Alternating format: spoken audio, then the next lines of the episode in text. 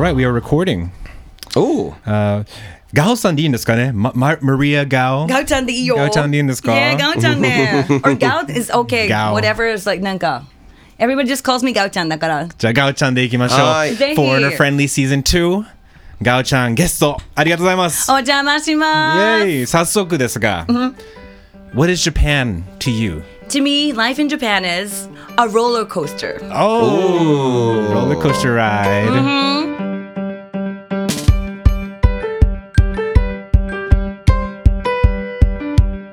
What's up, everybody? Foreigner Friendly Season 2! We're in season 2すごい。ま、お待たせしました。お待たせいや、しました。まあお待たせしました。あ改めまして、すみませんね。えっとネルソン・バービン・コイと、あ、ミッキーでございます。はい、あの、お送りします。えー日本語上手ですねと、ちょっとスピンオフ番組、Foreigner Friendly。これは、えっと、まあ、日本で活躍する多文化背景のあるゲストを迎えるインタビュー、ポッドキャストですね。いよいよシーズン2、ね、半年ぐらいかかったけど、はい、シーズン1から。どうですか、ミッキー？待ちに待った。待ちに待ちました。あ、た楽しいのよ、収録が。やっぱりね、そう、やってみるとね。うん。うん、うん、本当に楽しくって、あのいろんな人のやっぱりこう日本で暮らしていてどう感じるのかっていうのをあの発見できて、まあシーズン2も本当にいろんなまた広がりましたね。ね。あのシーズンそう1もね結構まあパックもねニッキーさんも、はい。デイビッド・ヤノそしてニック・ノートンっていう割と個性豊かな4人ですが。こ今シーズンもなかなかいいですよ。今シーズンめちゃくちゃいいのでぜひあのね期待していってください。というわけで、えーシーズン2第1話ねのゲストはこのマリサあマリア・テレサ・ガウさん。Yes! 皆さんガウちゃんとして AKA ガウちゃん。あ AKA ガウちゃん。Yes マリア・テレサ・ガウあの一人目のゲストもねオープニングでは皆さん聞いてると思いますが、はい。もう楽しいインタビューでしたよ。ね、あの、最もうミッキミッキーと意外と古い、ね、まあインタビューの中でも話は出てくるけど、俺は2回目ぐらいだったけど、ミッキーは勝手にしてましたよね。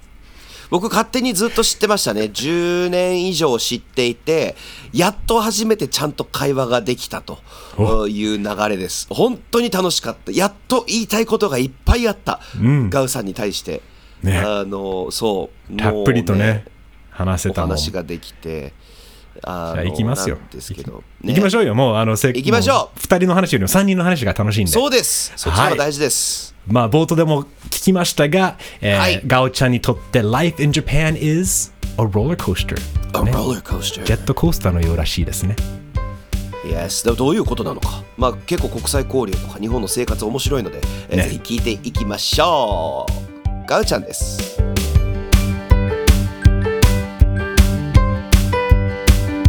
ジェットコースターのような、そうなんですよ。その心は。やっぱりエキサイティングでもありながら、ちょっとですねあの地方に行ったりすると落ち着くしでやっぱりもう大好きな部分もあれば、ちょっとここが残念だなって思ってしまう部分もあったりしていて、いいね。やっぱりアップダウンがねあったりするのかななんて思います。いいですね。じゃあ、上がる時もあれば下がる時もある。でも下がる時も楽しい時もあるんだよね。そうなんですよ、ねその下がる時にこそ新しい発見があるからそれを他の、まあ、自分が住んできた場所うんと比べることができたりして、そういう考え方もあるんだなと思ったりする。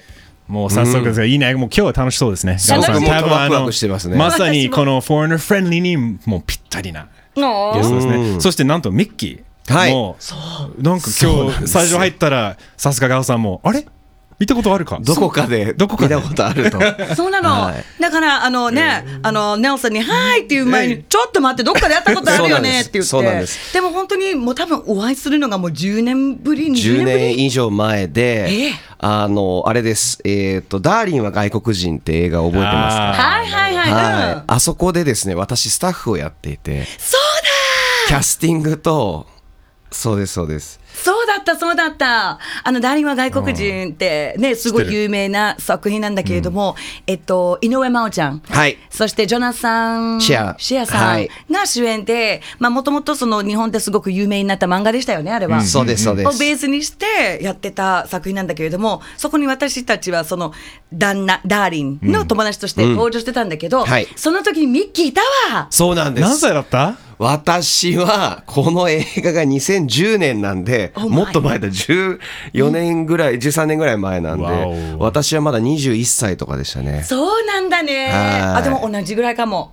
うーん。うんうん。だってその時に確かに私たちの事務所は外国人事務所だったんだけど、はいあのスタッフにというかうちのマネージャーとかに口説かれませんでした？あのそうです。で それはあのダンテ・カーバーさんもいたじゃ、出てたじゃないですか、うんうでダンテさんとなんか仲良くなってずっと喋っててこういうことを言う実は役者がやりたくてでこここういう事情で今スタッフやってますって言ったら、じゃあ名刺渡しなよって言ってそうですそうです。事務所入ったんだその後。その後入りました。そうかそうか。そうなんです。でその後。もじゃあミッキーにとっては結構大事な時期に出会ってるってこといやですよね。ものすごく大事な時期に出会っていて でその後も、あのこ前回シーズン1で矢野デイビッドさんがはいはい、デイビッドね。そうです出演しました。でその時に、とあるオーディションで矢野さんとは実は前から出会ってたんですって話をしてたんです、トーク番組のなんか NHK ワールドかどっかのやつで海外の方をいっぱい入れてトークをするのでオーディションもトーク形式なんですけど、その同じ部屋に僕実はガウスさんと矢野デイビッドさんといて、うん。その中で唯一喋らなかった人が僕だったんですよ。かわいそうじゃん。ビビり上がって。まあでも今となってポッドキャストやってるっていうね。そうです。もう喋りまくってはいますね。気がついたらインターフェムでラジオやったり落語やったりとか。すごいろろすごい。そうなんです。落語もやってんだね今。はい。だから素晴らしい。ガウさんの人生の1ページの通行人だったんですよ。ね いやでもそれはそれはみんな言えるんですけど。面白い。うん。どう印象あったの？最初お思い覚えてます？もちろんもちちろん。だってねやっぱり私たち出演者とねあのこうやって本当にダンテとか、まあ、デイビッドもあの時ちょこっと出てたりとかしてたのかな？あ出てましたっけ？ねはい。ねあの映画に出た時に、なんかやっぱりその時珍しかったんですよ。外国人のそのスタッフがいること自体が。ああそうだね。でそうですね。私たちの周りって言ったらやっぱり私ね昔ねちょっと苦労してた時期もあって、アンビリーバボーとかさ、はい。あなんかあの仰天ニュースとかの再現 VTR とかもやってたんですよ。やってたんですねそう。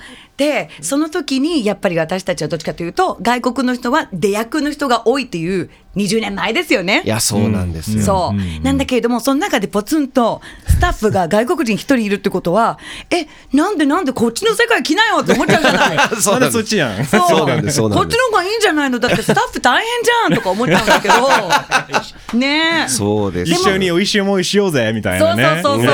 あの楽しいね。こんなこと言ったら雑用はみんなに任せればいいのよって。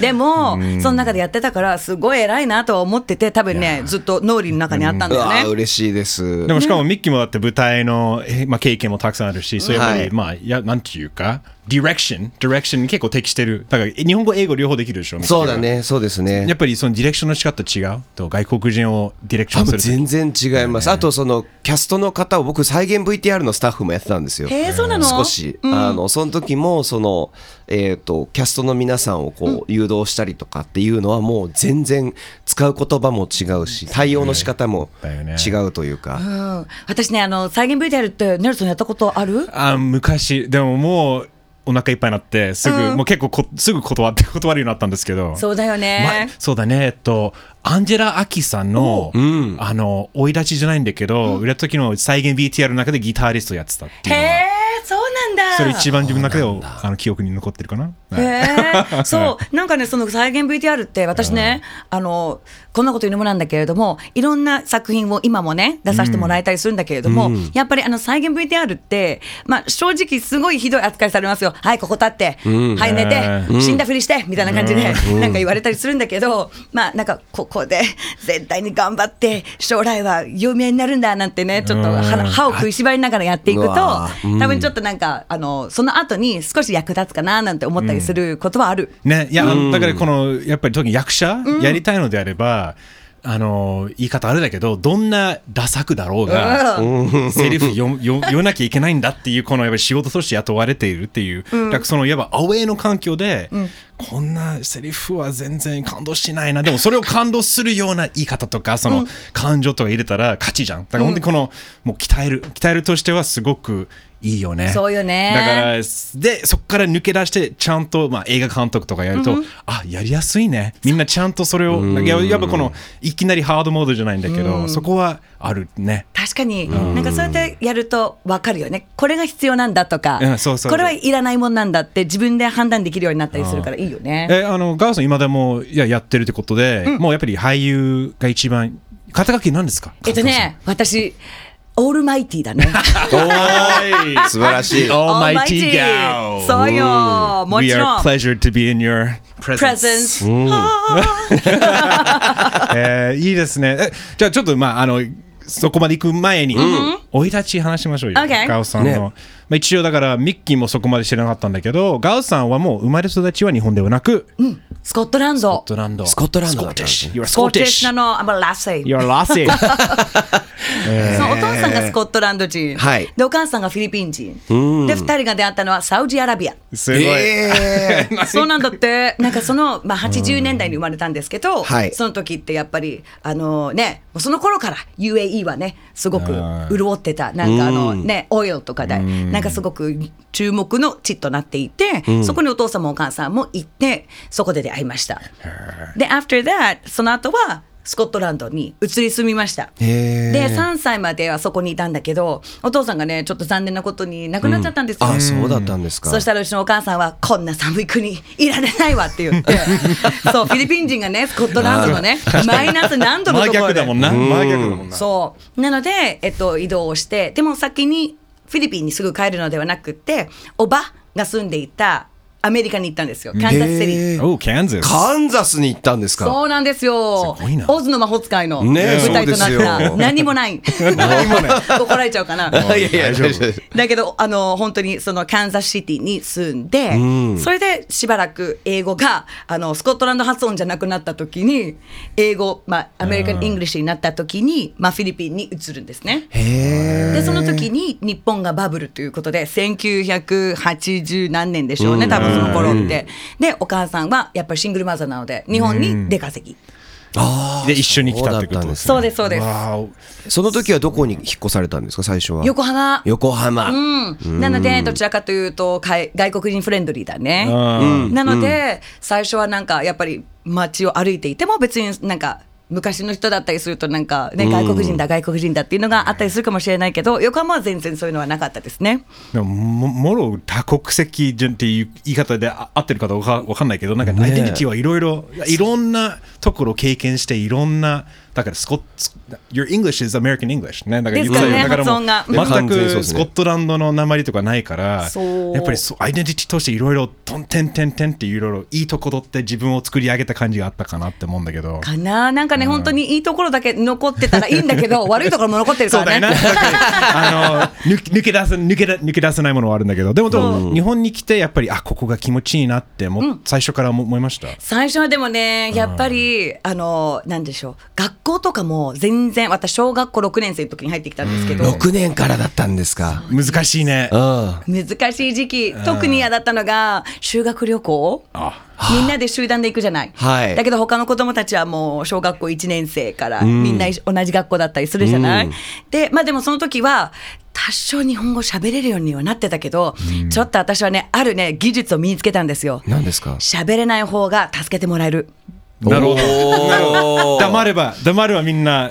マリアこっちだよとか、ガウちゃんこっちこっちとか、これこうやってやるんだよって教えてくれたりして、優しいなと思って、なんだけれども、まあ、小あの中学校にさすがに上がった時には多少喋れるようになった方がいいなと思って、そっからちょっとあのレイブルーマーじゃないけどもう自分のキャラクターを思う存分発揮させました。じゃあすごい。うまく合わせたってことだよね。そのく苦労苦戦はした？苦戦もちろんその苦労とか苦戦はあったと思うんですけど。えっとねすごい苦戦したのは出る釘は打たれること。ああ、うん。私ねもう本当に小学校の時からまあ本当にもう多分5歳ぐらいの時から、もうあのマドンナに憧れてたんですよ。ん Like a virgin! Woo! Yeah! いいですねそんな感じよ。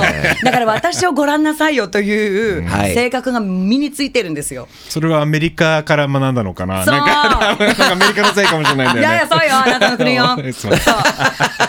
アメリカ、責任持ってください。はい。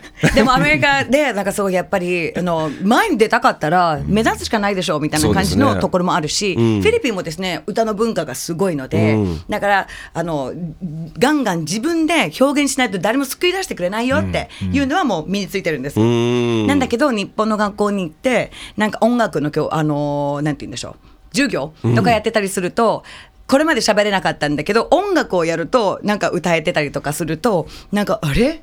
なんか生意気とか言われちゃったりしあて、え 先生が多分なんか「わあ very good」みたいな感じで褒めてくれたりすると、うんうんなんかみんな多分なんか「何この人？あなんか変な秘密兵器持ってるじゃん」みたいな感じで思はいってたのかな。はい。鼻につく感じっていう感じ？なんか。なんかその時ちょうどね、あのーリトル・マーメイドだったり、アラディンだったり、うん。あうん。えっと、シンバってなんだっけ？ライオンキング。ライオンキング。とかが流行っていて、その曲とかを、なんか思いっきりね、なんか、あの、休憩時間とかに歌ってたりしてたら、なんかみんな、へーじゃなくて、へーっていう。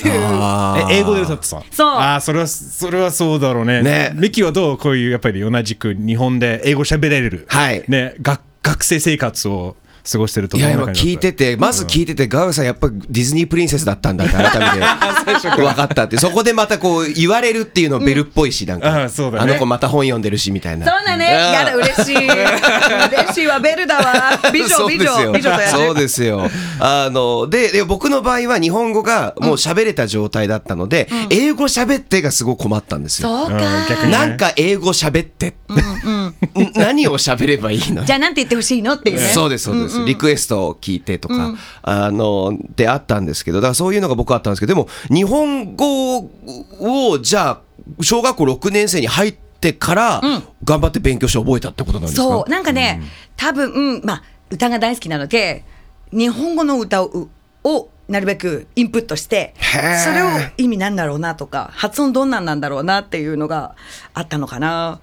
二人は私よりちょこっとだけ年下だから、あれなんだけど、私が来た時ってね、1994年で、えっと、愛しさと切なさと、TK ワールドだよね。そうよ、流行ってたのよ、篠原涼子さん。それ、えあの、なんだっけ、ストリートファイタああはいはいはいはい。ーの曲で、それから入っていったらうん、まあ、いろいろ日本語の歌を覚えるようになって、それで外国人歌謡大賞があってうん、そこに応募して芸能界入り。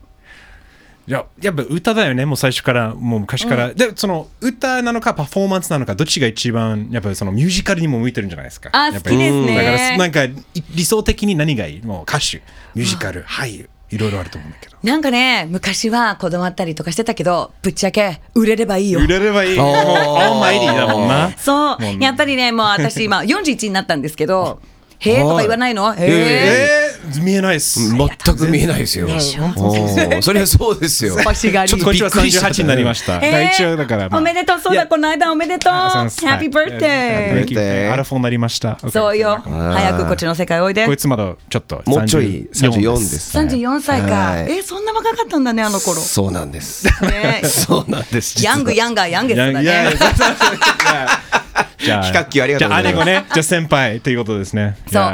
で、やっぱり、いろんなね、私、一番最初に芸能界デビューをしたのが、えっと、15、16なんですよ。実は。ちょっと早くって。いやそ、うですね。運が良かったんですよ。だからその芸能の事務所が、その私が、えっと、参加した外国人歌謡大賞を見て、うん。じゃあ一緒にやりましょうって言ってくださって、そこからオーディション行かせてもらったんだけど、その時にね、ちょっとね、今思った、あ、15歳の子にこんなこと言うのは、まあ現実なんだけど、ちょっと酷だったなって思って、すごい、その日言われたのが、すごい泣いちゃったんだけど、うま歌はうまいはうまいよ。でも、それだけじゃ売れないと思うって言われたの。おあー。直球みたいな。そう、はいでもまあはいしょうがない。それは事務所だからね。だからいろいろマルチな仕事をやってやった方がいいよって言われて。そこで、えっとまあ、再現 VTR だったりとかあとはひな壇だね外国人ひな壇はいはいはい。例のね。そうあの有名な 有名なここが変だよ日本人とかそうですよ。もうじゃあ俺の日本に来たのが2007年だけどその前は2004年だったけど、多分だからちょっと前だからあのここが変だよ日本っていうのはちょっと俺の前のああ、そ世代。世代っていうか、あんまり見れてなかったけど結構もう一世風靡した番組だよね、そうよ。いや、ね。そもともと特番だったんですよね。そうそうそう。れが、その、すごい反響があったから、レギュラー化して、テーマもいっぱい変えて、っていう感じで、ね、50人でしたっけ？ものすごい、100、そう、50対50ですもんね。そう、100人、意味がわからない。何がしたいねん。でもすごいね。その中のもうもうレギュラーみたいな感じでスコットランド、まあ、っていうかイギリス代表として出させてもらって、だからあの番組自体は本当100人の外国人対ビートたけしみたいな感じの。楽しい。ビートたけし好き好きそうな、ねそう。そういうのが好きだ好きだな。でなんかあのビートたけしさんの側にはあのマルシアさんだったりラモスさんだったりとか、はいはい。あのテリー伊藤さんがいたり。でみんなでこうやって論破していく番組だったんだけど私その時高校生で。うわすげえあの高校生か。あの環境で俺だって子供の頃、そのアメリカでビデオで母親が借りてそれ見てたんですけど、怖かった覚えがあるんですよ確かに。子供が5歳とか6歳とかなんかもうもうちょっと子供だったんで見てるってすっごい大人がこうそう喧嘩してるなみたいなどうでした？やっててすごい刺激だったよ。ですよねあのね、そう、これは、この番組はやっぱり私にとって、ちょっと世界をよく見る、えっ、と、きっかけになったと思う。だってね、いろんな外国の人がいるんだよ。あの、もちろん、私もね、な小生意気な高校生だったので、みんなに可愛がってもらってたの。高校の、えっと、学校の後にみんなで収録行くから高校生の洋服で行くじゃない。だからみんなはすごいなんかガウちゃんガウちゃんって言ってくれてたんだけどお互いにやっぱりねそのねアフリカ系の男性の考え方はねちょっとその頃今はまた違う人もいるかもしれないけれどもちょっとね女性を蔑んだりとかっていう考えもあるじゃない。世代も世代だよね。まだまだね今と比べれば結構意外と結構変わってるよねそうなの、そうなの、本当にそう。うんで、やっぱりその中東系の方たちだったりすると、なんか僕を見ないでとか。あのなんかその女性が僕を目で見るのは良くないみたいな、やっぱりそのね、あのなんて言うんでしたっけ、このヒジャブ。ヒジャブとかの文化があったりするから、うん。あそういうのもあるんだと思ったり、で、なんかやっぱりそのね、白人なら白人ならではの、なんて言うんですか、いつもハッピーが一番よなんて言ってる、ちょっとお気楽な国もあったりして、はいはいはい。アメリカ。そうですね。我々我 Let's go. 々アメリカ、USA そうでも そうそれこそ本当にアメリカは自由じゃない、はい。何でも自分がやりたいように言いなさいよっていういろんな意見があったりする中で、やっぱり中国だったりするとそれは代々伝わってきたもんだから変えちゃいけないとか。本当に世界が見られるようなす,、面白いっごい面白い番組だったのでよかったんだけれども、実は私ねその時に、えっと、今も残っててびっくりしたんだけど、はい。昔の映像って今 TikTok とかに上がるんだって。上がるえね。ー、TikTok に上がる時代だ。YouTube とかだったらうん。変な話、勝手にアップロードする人たちいるんですけど TikTok ですか？そう。今は TikTok すごいね。いやそういう昔のコンテンツをアップするとみんな楽しいんだろうね若い人が。でね短くなってるから見やすいんだろうねきっと。うん。で私がねちょっと今ではねまああのまあ後悔してる言葉。まあ高校生だったかはいらあれなんだけど、なんで私がそれに上がったかというと。えっと、私が言った言葉はもちろんねその時はフィリピンからやってきた小娘だと思って聞いてくださいよ、はいはい。整形はダメです神様からもらった大切な顔をいじるのはよくないって言っちゃったの。そういう考え方だったんでしょうね。それをやっぱりなんかそのなんかなんだよとか言ってお前は可愛い顔してるからよかったけど 違う。褒めてんじゃねえか違う人もいるんだよみたいな感じでテリーさんに怒られてる動画が最近上がってきてなるほど。回ってきたの。確かにこれはもうみんな話題にし、まあ、炎上しそうだよねコンテンツとしてみんあなでも今は別にその同じ価値観ではないってことではないですね。だからやっぱり、うん。まあ20年も過ぎればね。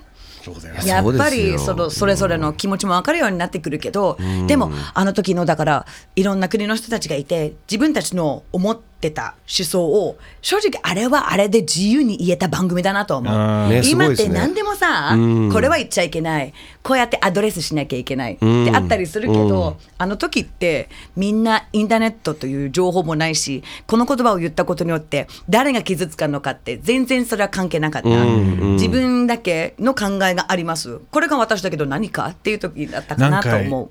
コンプライアンスの前の時代だよね、このビートたけしの番あのたけし城とか。そうだね。やっぱり本当にこのあとザ・ガマン。はいはい懐もうかしい今だと絶対無理じゃんそういう番組。でもやっぱり日本ってそういうコンプライアンスのない時代は楽しかったんだろうね。もう本当にやりたい放題だったんだなって今の聞いて思って。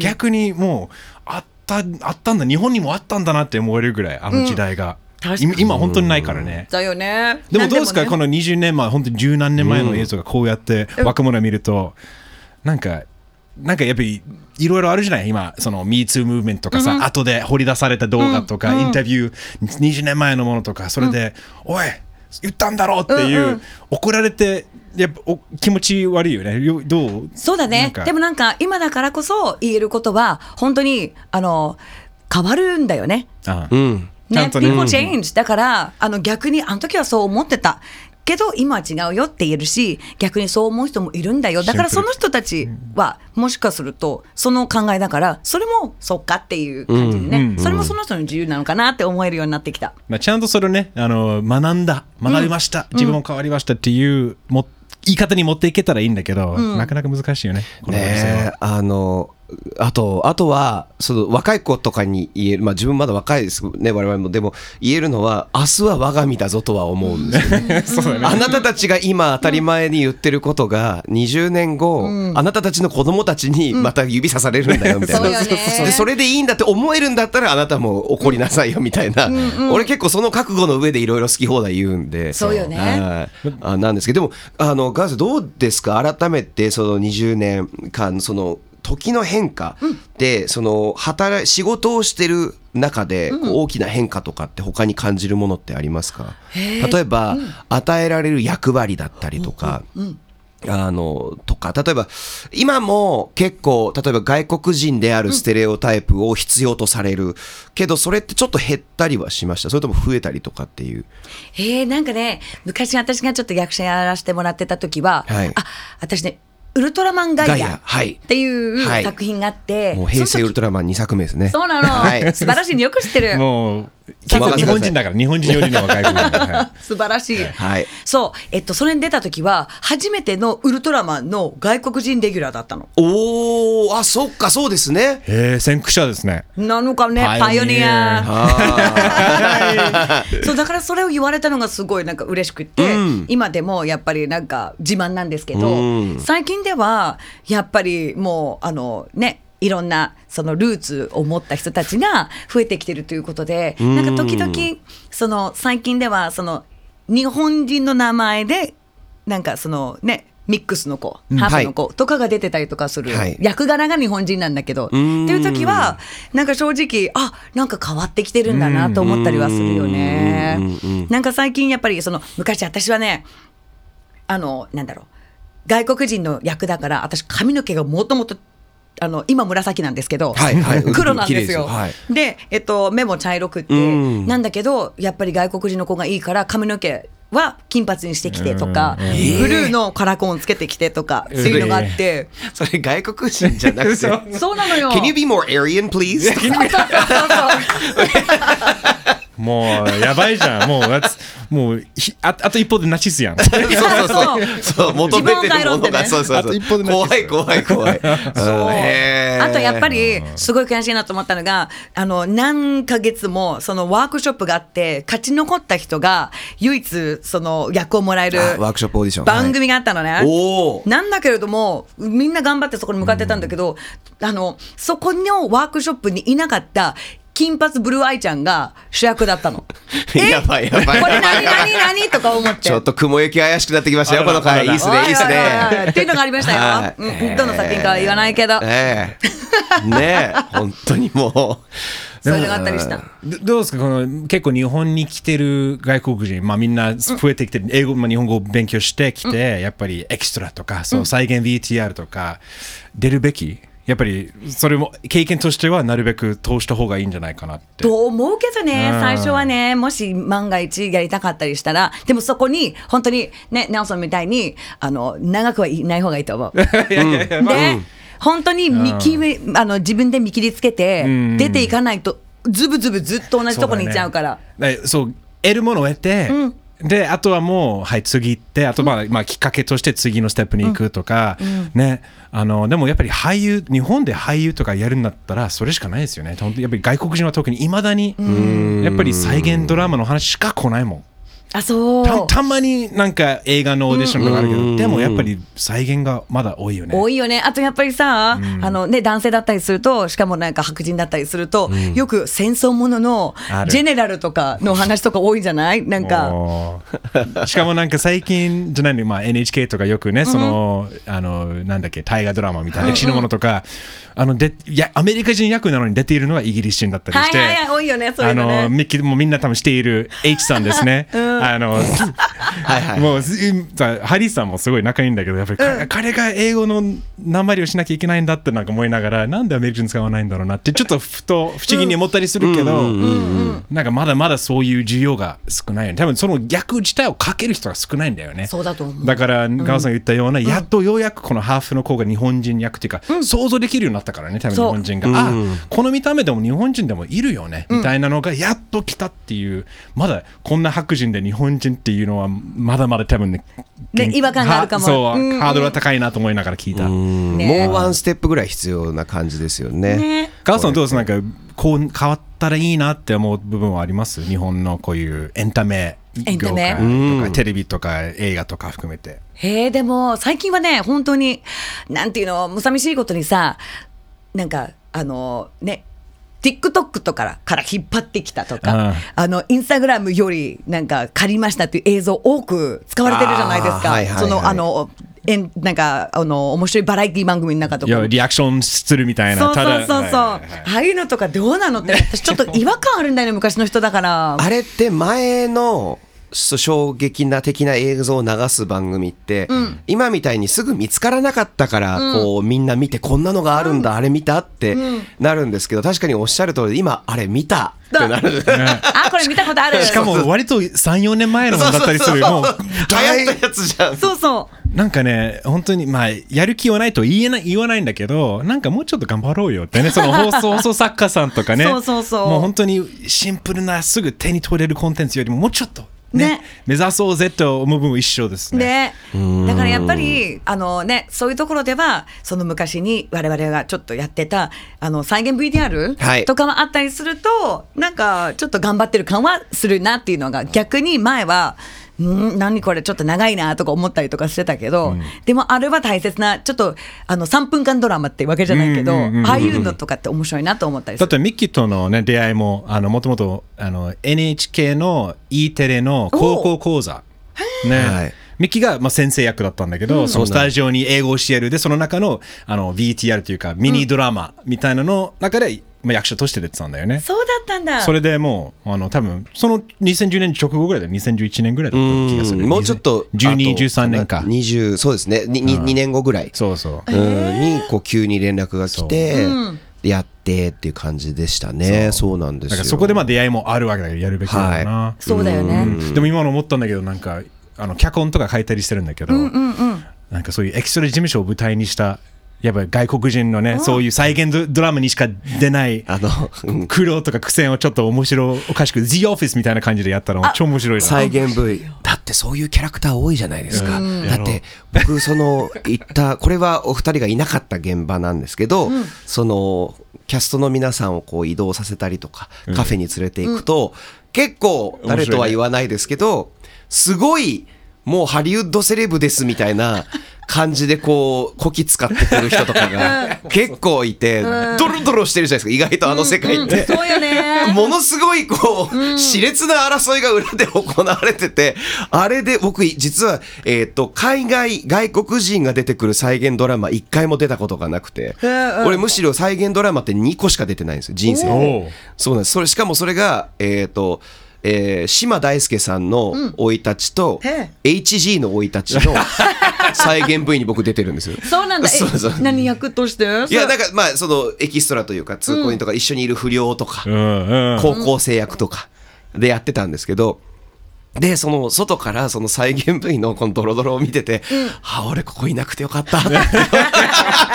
でも、キャラクターは面白い人がいるので、そういうドラマあったらすっげえ楽しいかもしれないですね。そうよ。でも面白いんですよ。私もね、だからそのここが変だよ日本人。何が面白いってあのやっぱりそのね、ビートたけしさんとかにこうやって意見を言うだけじゃなくて楽屋とかでねお互いで喧嘩したりすることもあるんですよ。へなんかやっぱりあんたが言ってたことはおかしいことだとかそれになってたりしてて、でも僕の国はこうなんだよとかっていうのがあったりして、いいね。あとなんか例えばなんかそのあおわ分かりやすい例言いますよ、はい。例えば、えっと、ドイツはね、ハイル・ヒットラーがあるから手をねまっすぐに「はい」ってあげないんですよ。あー、なるほど。そう。どうやって人に注目させるかというとスナップするんです。へー。そう。でそれはもうドイツ人からとってにとっては当たり前のことなんだって、なんだけどその外あのなんて言うんでしょう。その撮影中はたけしさんの注意をあの分かってほしいから、こうやってやっちゃうんですよ。はいはいはいはいって言ったらやっぱりそれは失礼だからやめてくれよって言われたんです。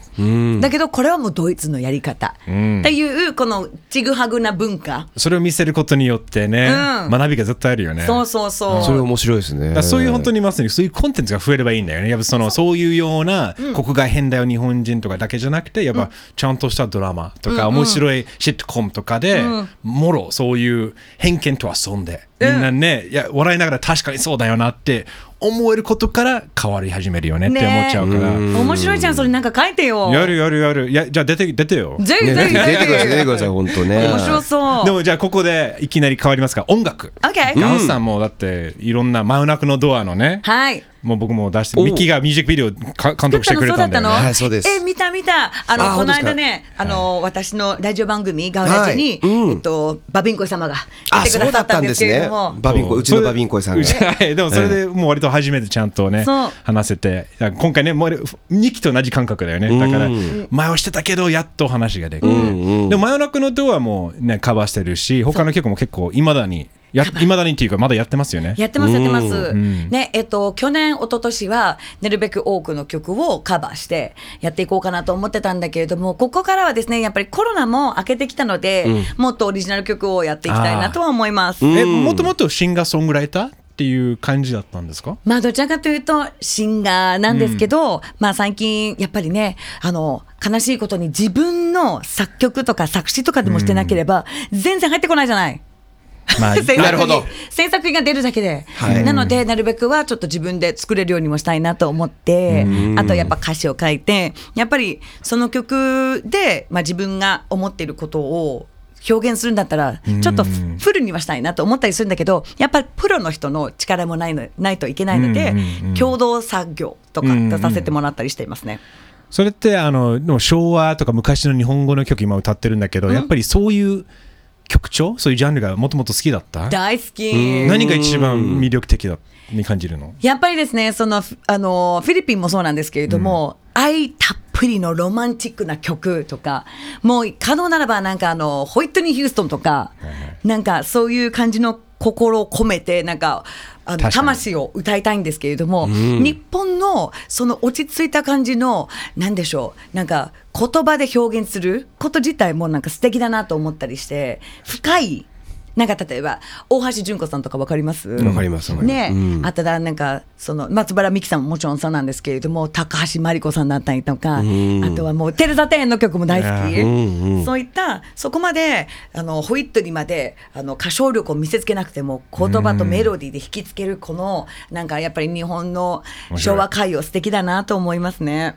しかもそのやっぱり女性ボーカルも特になんか色気があるよね。このなんか多分普段のに日本の日常生活にはないようなちょっと独特な雰囲気があるよね、やっぱり。なんかね、そう、どう？ナソンは、その、なんていうんでしょう、歌の中ででも、日本っぽいのと、ん英語っぽいのって感じることある、あもちろんもちろん。だからでも自分曲作作るときはもう出てきた言葉で書くわけ。やっぱそのメロディーに合わせてあこれ日本語だなっていうのは、あともしかしたら行き詰まったら日本語に変えるとか英語に変える。違う雰囲気をやっぱ脳を切り替えるわけだよね。でそのやっぱり英語だと全然違う角度から見る見てるから表現も変わるわけだから、なんかそういうす合わせると本当にす何でも言えちゃうじゃん。しかもすごい綺麗な表現できるっていうのはあるけど、やっぱり雰囲気はもうガラッと変わるよね。J−POP と洋楽じゃないんだけど、ね。本当にこのね日本って独特なもう島国だけにこの日本っていう国だけで成立してきた音楽業界だなっていうのはもう思うよね。思うよね。そうやって成長してきた、うん。ね、あのやっぱりその曲調にはい。の、乗せるものも違うし、その聞いてくれるオーディエンスが外国なのか日本人なのかでもまたちょっと変わってきますよね。いや全然違う。ね、だから大胆に言うと、えっと、英語だったりすると私が求めてるの私があなたを愛してるのっていう感じのところ、私があなたのためにできることはこれぐらいありますっていうことがあったりするんだけど、日本語だったりすると逆に私にはこれぐらいしかできないけどとかうん。私はあなたが愛しい。でもあなたを愛してるからこそ手放すみたいにな。ってるああ表現のねその。の歌の内容とかってことですよね。そうそうそう。確かにね、それどどっちどっち派ですか？どっち？難しいよね。難しいよね。まあ好きなジャンルは何だからもうオールジャンルもうオールマイティだからね。まあそうなの。ん。あそうでしたね。オールラウンダーですから私。オールマイティガウですからね、ええ。いいですよなんかマーベルヒーローみたいなね。ちょっと、ちょっとなんか来年なんかヒーローもんやってたりしたらどうするよ。いやいいですよ。いいですよ。ねそねそれも脚本書きます。書きますそうです。我々はディズニーに紹介してください。The Almighty Gal. coming, coming soon from Marvel. もどうですか？もうあのちょっと後半、まあ、最後の方に来てるんですけど、はい。あの日本に長年暮らして、やっぱりずっと住みたいなってこれからも思います、そうですね。やっぱり私、えっ、と、日本に住んでもう25年以上なんですけど、海外に行ってもやっぱり日本の良さをしみじみ感じることはあります。海外に行ってももちろん、うわあ、新しいなとか、そうだった、そうだった、みんなもっとこういうの気にしないで喋ってたわとか、あの、なんでしょう、自由に何だっていいじゃん、洋服なんてどうだっていいじゃん、気にしないみたいなところももちろん OK。なんだけれども、日本に帰ってきて、その人を、なんでしょう、か声かけなくってもそのエレベーター乗った時にちゃんとドアを押さえてくれるとか、またはなんかそのね右歩く左歩く、それだけでも無言のやっぱりその世界、あの決まりの中で動いている日本ってやっぱりすごいなと思ったりする。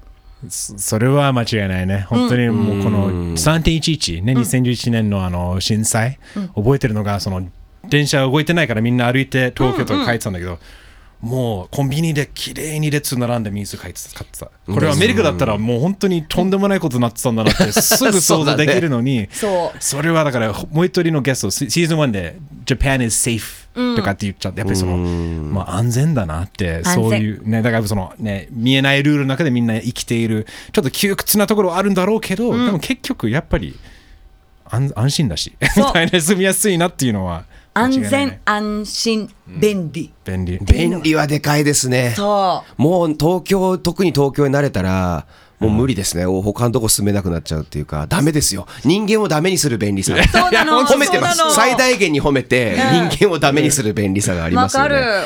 本当。だってさ、コンビニのさ、はい。えっと、10えっと、な1メートル先になんかまたもう一個あったりするじゃない？そうなんですよ。ここになかったとしても欲しいものは必ず、あと何軒先のあのコンビニにまたあるっていうのは、そうです。いいよね。だから、そのなんていうんですか、海外のような声をかけるとか、そこまではいかないけれども、その言葉がいらなくっても、気使ってくれる、この譲り合いはすごく感じられる国だし、空気だね。空気がね、やっぱり、あとやっぱり、その、なんでしょう、デモとかもさ、正直、海外だったりすると、おらーみたいな、やめろ、ストライキだってなったりするけど、日本ってさ、渋谷ぐらいからみんな列になって、警察に守ってもらいながら、あの、発信していくじゃない。でも、やっぱり私からすると、一応伝えますよ。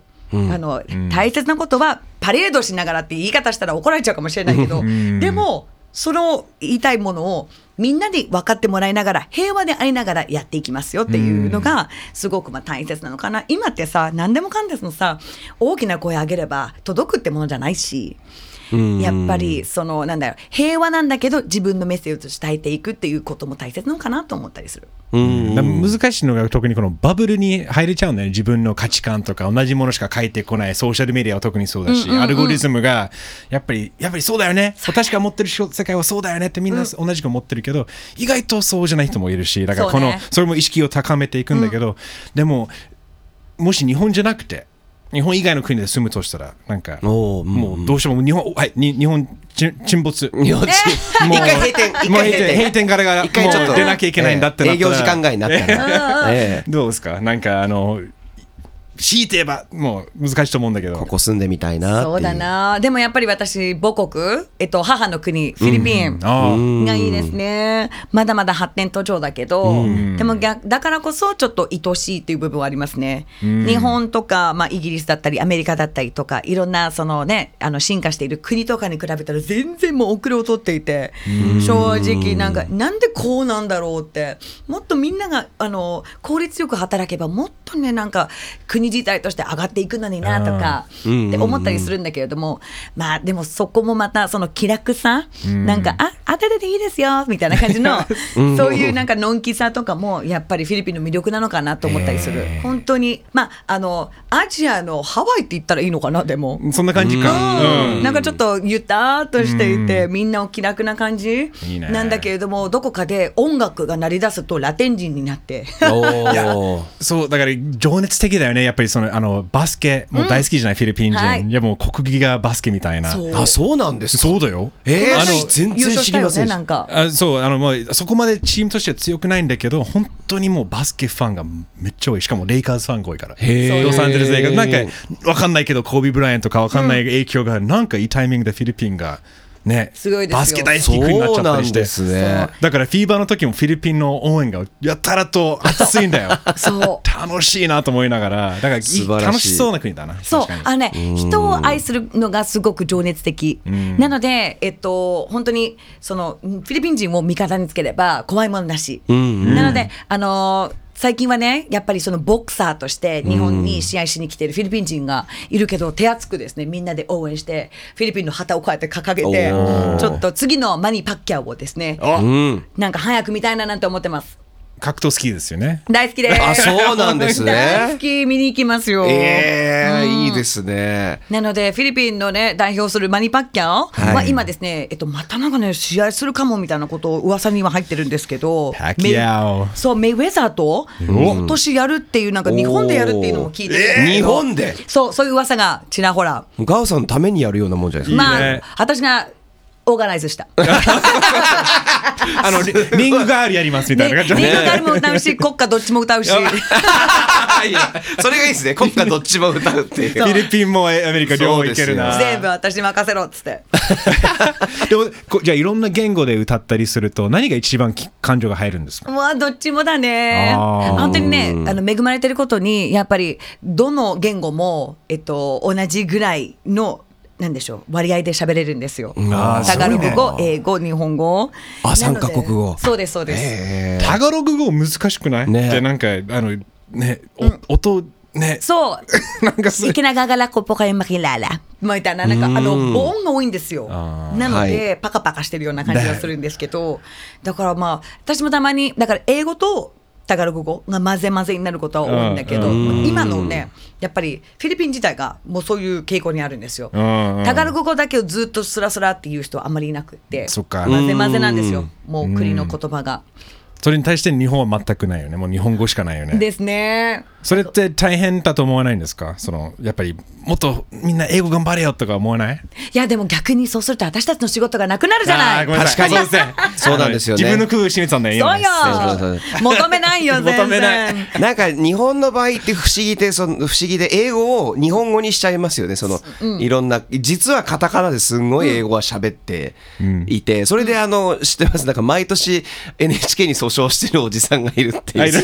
カタカナをニュースで使いすぎだからカタカナ使うなって言って 訴えてるおじさんがいるんですけど。すごいじゃん、その人。そうそうそう日本語を愛するのかいみたいな感じの。ねえなんか不思議な人ですけど、え。まあでもいるんだろうねそういういまああるよね、きっとこの自分のこ言葉がやっぱりそうやって外来語に置き換えられていくっていうのが、まあわかるよねこのプライドっていうか、ねそこまで持たなくていいんじゃないかなと思うんだけど、でもなんかねそこは一理ある。うん。まあね、だってコンプライアンスって日本語でなんて言うんだろうなと思ったりすると。確かに。ね。なんでしょうね。なんとか委員会みたいな。感じなんとか委員会。コンプライアンスそうだね。あのねなんだろうね。確かにこのそういう言葉は養養委員会とかみたいなとかだったりディスカッションはまあ話し合いだったりとか、うんそうだよね。ね。ねいろいろあるじゃないですか。で確かにあの日本語になると印象変わるよね。不思議だね、こういうなんか外来語がまた日本語になってるっても日本語のなならではの響きがあるとまた違う意味になってくるっていうこの不思議な国国っていうか言語ですね。だってひらがなカタカナ漢字全部いけますよねいけますね。だからうもうんそこからもう後後で来たやつからすると大変ですよ。なね。漢字とかもうみんななんでどうやってそんなにたくさん覚えられるのかっていうえガウさんどれくらいかかりましたか？もう日本語マスターするのに。でも結構早かったですね。本当にラッキーなことに12歳だったので来たのが、はい。まだ多分脳みそがうん。いろんなね物を詰め込んでも OK な時だったと思うんですけどうん。今新しいことを覚えようと思ったりするとなんかうんうんとか思ってても次の1週間後ぐらいには私昨日何食べたっけっていう レベルだったりするからね、はい。最近ありますね。ありますよね。ええ。でもやっぱりあの漢字をえっと、分かることによってやっぱ中国とか行ったりするとちょっと楽だなと思うし。あ実際そうですよね得するところは出てくるんですよいっね。ぱいなんかあるなと思う、だから本当にラッキーなことに英語もタガログ語ちょっとだから、その西洋の気持ちも分かればアジアの東南アジアの気持ちも分かってそしてこのね日本のような、あのなんでしょうなんかあの東の方のアジアの気持ちとか感覚とかも分かるからすごいいい、えっと、インターナショナルなところにうん置かせてもらってるな日本のおかげでと思う面。白いね。そしてね、あの番組のおかげで、その行ったことのない、そのね、アフリカだったりとか、あの、中東だったりとかの気持ちも分かったりするから、いいなと思う。ね。だけどね、本当に最近さ、あの、悲しいことに戦争が多いじゃない？多いですね。そう、う。んなんだけど、やっぱり今私たちにできることって、その、全部それを鵜呑みにするんじゃなくて、まずは自分の心の平和をしていくことで、あとはなんか近くにいる人に、なんか、最近ね、やっぱムカつくじゃない？たまにさ、はい。タクシーをさ、こうやって待ってたりするとさ、いきなり自分の前に現れてタクシー盗んでいくやついるじゃない？いますね。そう、そういう時とかに、うーん、便秘になればいいのに、とか。思ってたりするじゃない。なるほど。そういうちっちゃなね、あの嫌味を、あはい。心の中で持って、常に心を平和にしていきたいと思ってでる。実際にもうそれもうデスノートみたいな感じでもうそうですよ。100%みんながそうなっていったっていうこのガオさんの力っていうね。ねそうですよ。その変えたら便秘になったっていうね。なってたかもしれない。人を便秘にすることができるオールマイティーが えいいね。やばい。できた。マーベル。出ましよう。でどうしよう。ケビン・ファイギー I got something baby いやいやでもあのガーさん今後の活動の中でのはい。目標とかあってなんかありますか？こういうこともやりたいな次はここで歌歌いたいなとか。でもやっぱりですね、本当に来るもの拒まず、あのね、やっぱり今ね、私たち歌わせてもらったり、そうやってね、落語だったりとか、はい。い、ろんな出る場に、この私たちが、あの、本当に行って、そこで、ただ、演技をするだけじゃなくって、誰かの刺激になって、これから日本に来て住む外国人たちのいい例にもなんなきゃいけないなと思う。そう。しかもまあ最初に言ったようなその TikTok で自分の昔の動画が流れてくるってことは、まさにそういうことだよね。若い人が、本当ね、まあ、ちょっと10年前までだったら多分絶対見ることのできなかった映像がこうやって流れてきて面白いねっていうのが見えないところで影響を与えている、で自分もいつも言ってるんだけど YouTube ずっとね日本の曲を勝手にカバーしてて、たまに対バンする若手があ中学校の頃大ファンでしたっていうかでその動画見てギター始めましたとかって言われると、はあ売れてないけどそうやって人の人生に影響を与えてるってことは最高じゃんっていうなんかもうやり続けるしかないってなんか思えてくるよね。そうなのよ、めげそうになっても、やっぱり本当に数少ない中でも、ちょっと知ってくれてる、そしてなんか更新するたびに見てくれる、ライクしてくれる人たちがいるってことは、そんなにフォロワーはいない。くてもいい。別に、まあ、いたら越したことはないけど。だけど、それがいないからって言って、すごく落ち込んだりとか、あと自分を蔑んだりするんじゃなくって、もう、やっぱり、その、あ少ない中でも認めてくれる人がいる、そしてうまくいかなかったとしてもその違うものだったり新しくまた違うものに挑戦すればいいっていうのを、私たち自身がなんかやっぱり、あの体感したりあと見せつけ見てあ見てもらわなきゃ、うん多分子供たちってもっとひどいと思うんだよね。そうそうそう何でも与えられてるこのそのね世界の中で同じ小学生でもすっごい TikToker だったりとか、ユ YouTuber の子たちいたりするじゃない。そうすると自分はなんでこんなになんかみんなに好かれないんだろうって、なんか普通の子供って思ったりするんだけど、もう小さい時から差があるってことはちょっと寂しいことじゃない？そうですね。なんかと思うのね。だから私たちはすっごく恵まれた年代で、あの、大人になっていったから、そういうのは気にしなくていいんだよっていうのをちょっともっと伝えたい。あのね、このソーシャルメディアに生まれて当たり前の世界に生きてる子供たちとか、Z 世代の価値観がね本当に肯定感もそうだけど自分がやっぱり大事にするっていうそもそも写真撮るのはもうフィルターを通して撮るわけ、ね、アプリとかね。だから結局それは自分の顔はこれだって思っちゃって、本当は鏡見たら違ったら、うわ違うんだってなんか本当にそういう時代っていうのが恐ろしいよね。だからまさに私たちができることは、いや大丈夫だから長い目で見て大丈夫だからそう。っていうメッセージを伝え続ける、ことだね。でもどうガオスガオさんのもうおもう本当に野望もう、アカデミー賞取りたいとか、もうもうもうでかい夢。なんか、はい。何でもいい。もう本当に自分がそうだね。でもやっぱりね、えっ、と、うーん、可能ならばやっぱ、ハリウッドの、おなんかちょっとさ、あの、曲と対バンしてもらいたいですね。おうなんか例えばさ、あ、違う、えっと、ハリウッドの映画に私の曲が使われて、そこにカメを出演したいな。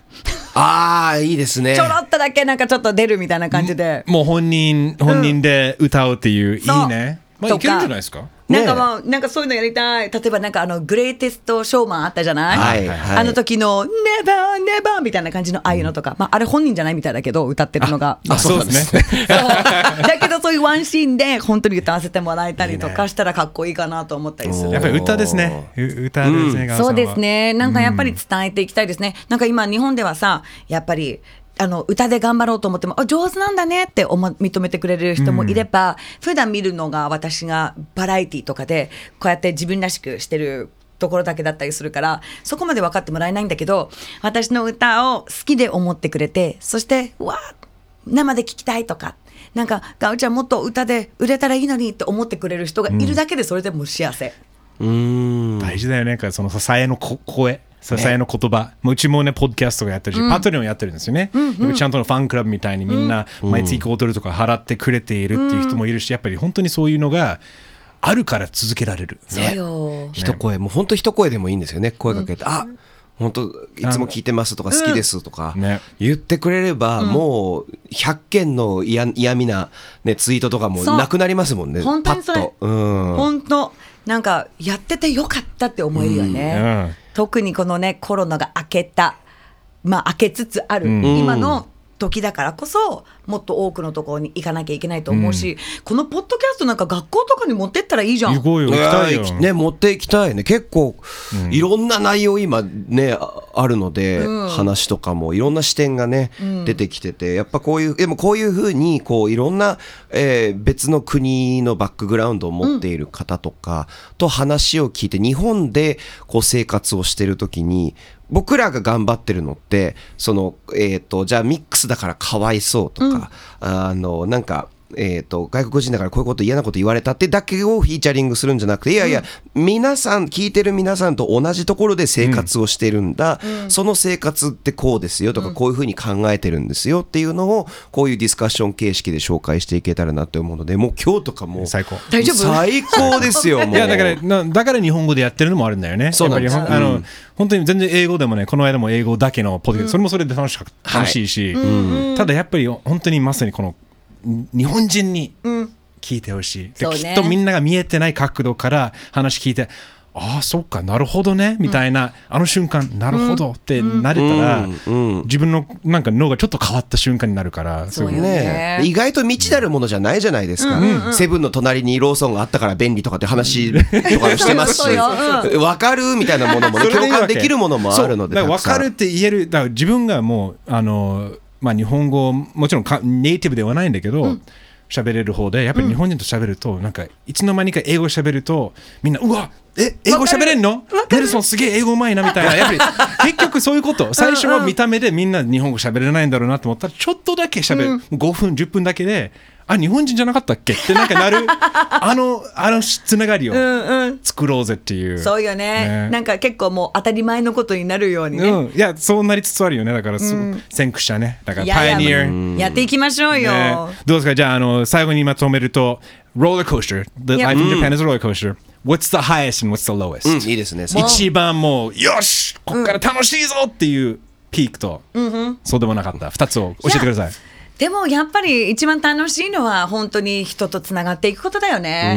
あの日本の人たちってやっぱりすごく褒めてくれる。で、それって良くも悪くもの時があったりする。そうだね。ああはい。そう。たまに褒められすぎたりすると日本語うまいね。まあ25年ぐらいいますから。ちょっとね。でも悪気はないの、そうそうそう。だからそれはなんかやっぱりあのいいことだなと思ったりする、で日本でやっぱり一番ハイはそのなんでしょう。結構みんな声をかけるとなんか、あ、どうもとか言いながら、ちょっと脳裏の中には私たちのことを置いてくれるじゃない？外国の人たちもいっぱいいるもんねとか、んなんかあの、うん結構いろいろと考えてくれたり、助けたいとか、なんかあの、やっぱりチャリティーとかにはすごく興味はあるけど、やり方がわからないというのがダウンなポイントかな。そこだね。そう。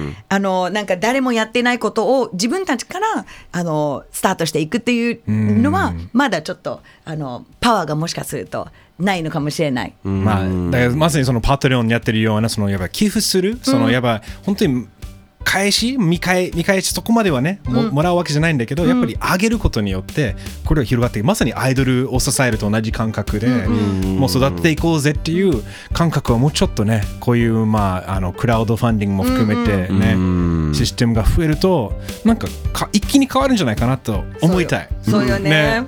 なんかやっぱり何かなんでしょう自分たちで盛り上げていくっていうのはちょっと怖い人が多いよね、うんうんあとなんかチャリティーとか言ってもちょっとなんか怪しいとか思ったりする人多かったりするから。結局マイナスから入っちゃうそうことが多いから。そうなんですよね。ねそうそう、なのでなんかそういうのじゃなくて一回、まあ、もちろん忙しい中ででもちょっとそういういろんな情報を、あのーもらって友達がやってる方かじゃなくて自分がこれ面白いと思ったものをもっと率先して見てもらったり聞いてもらったりとかそして参加してもらえたら嬉しいなと思う。いいですね。うん。ということで、Foreigner はい Friendly Season 2、シーズンマリア2。ガオ。ありがとうござい今ます。日も楽しかったですよ。いやもう完完璧なゲストです。I hope you enjoyed really 本当に because ね I had so much fun. Oh, But it's like, かでも私普通に喋ってるだけ with my two nice friends here. Your buddies. だからなんかすごい喋りすぎたかもしれない。時間大丈夫オーバーごめんね。全くです。あの助かります逆にこっちの方が。はい。でもということで、ガオさんありがとうございました。ありがとうございました。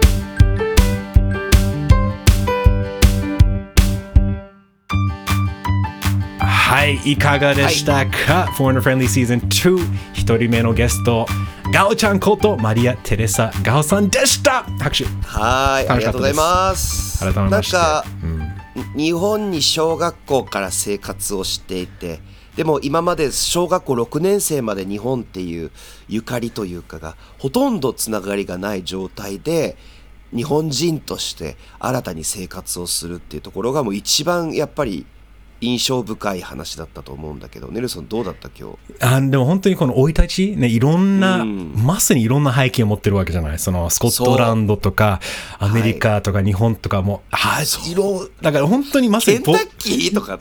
そう。ケンタッキー州。フィリピンもね。そう、だから、うん。foreigner friendly、まさに、あの、に、もうぴったりなゲストでシリーズ始まったなと思った。俺もやっぱり、あと、ガオちゃんのこの再現ドラマに対する、やっぱりし、うん仕事に対するその楽しみ方がやっぱり立派だなと思った。なんか自分もね、あの、どうしてもやっぱり抵抗あったりするんだけど、いやいや、やっちゃえばいいじゃん、みたいな、この姿勢がやっぱり改めていいなと思ったよ。ううんん、ガオちゃんありがとうございましたね。ありがとうごいざいました。本当に楽しかったです。Yes さあ、というわけで次回、待ってますが。はい、なんと Friendly Episode 2そうですよ。ななんですか？なんとなんですか？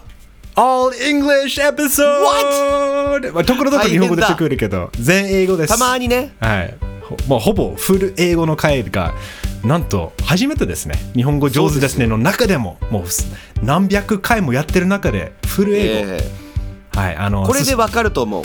皆さん、リスナーの皆さん、俺ら英語喋れるって。はい。日本語上手だけじゃなくて、英語も上手ですよ。実は上手だった。で、ちょっとリクエストもあったんですよね。フル英語とかでやってくださいとか。やっぱりリスナーと語学、ね、勉強としても使ってほしい、まあ、これは勉強になるかどうかわからないんだけど次回のゲストは話題の音楽ユニット、はい。The Lethal Weapons のサイボーグ・ジョー、いや、最高でしたからね、これも。まあ、だから英語わからないとなかなかついていけないのは当然だけど英語わかると楽しいよ多分すごく楽しいと思います。絶対面白いと思うので、Yeah. えー.ぜひチェックしてください。はい、交互期待もうすぐ配信しますお楽しみにそれまでは、ぜひ皆さん日本語上手ですねも引き続き楽しんでいただければと思います。ぜひねあのハッシュタグ日本語上手とかでつぶやいてあの今回の回の感想とかねガオちゃんに向けてもねぜひ送ってください。か彼女も喜ぶと思います。あとあの逆にリクエストあればこのゲストこの人ゲストに出てほしいなっていうのは遠慮なく。そういう時にですね、その人の SNS のハンドルネームをちょっと入れ、タグ付けしつつ、はい。言っちゃうと、言っちゃうと。やっていただければ、こういうエピソードやってますよと言っていただければなんなら企画書送ろうかな。あその人。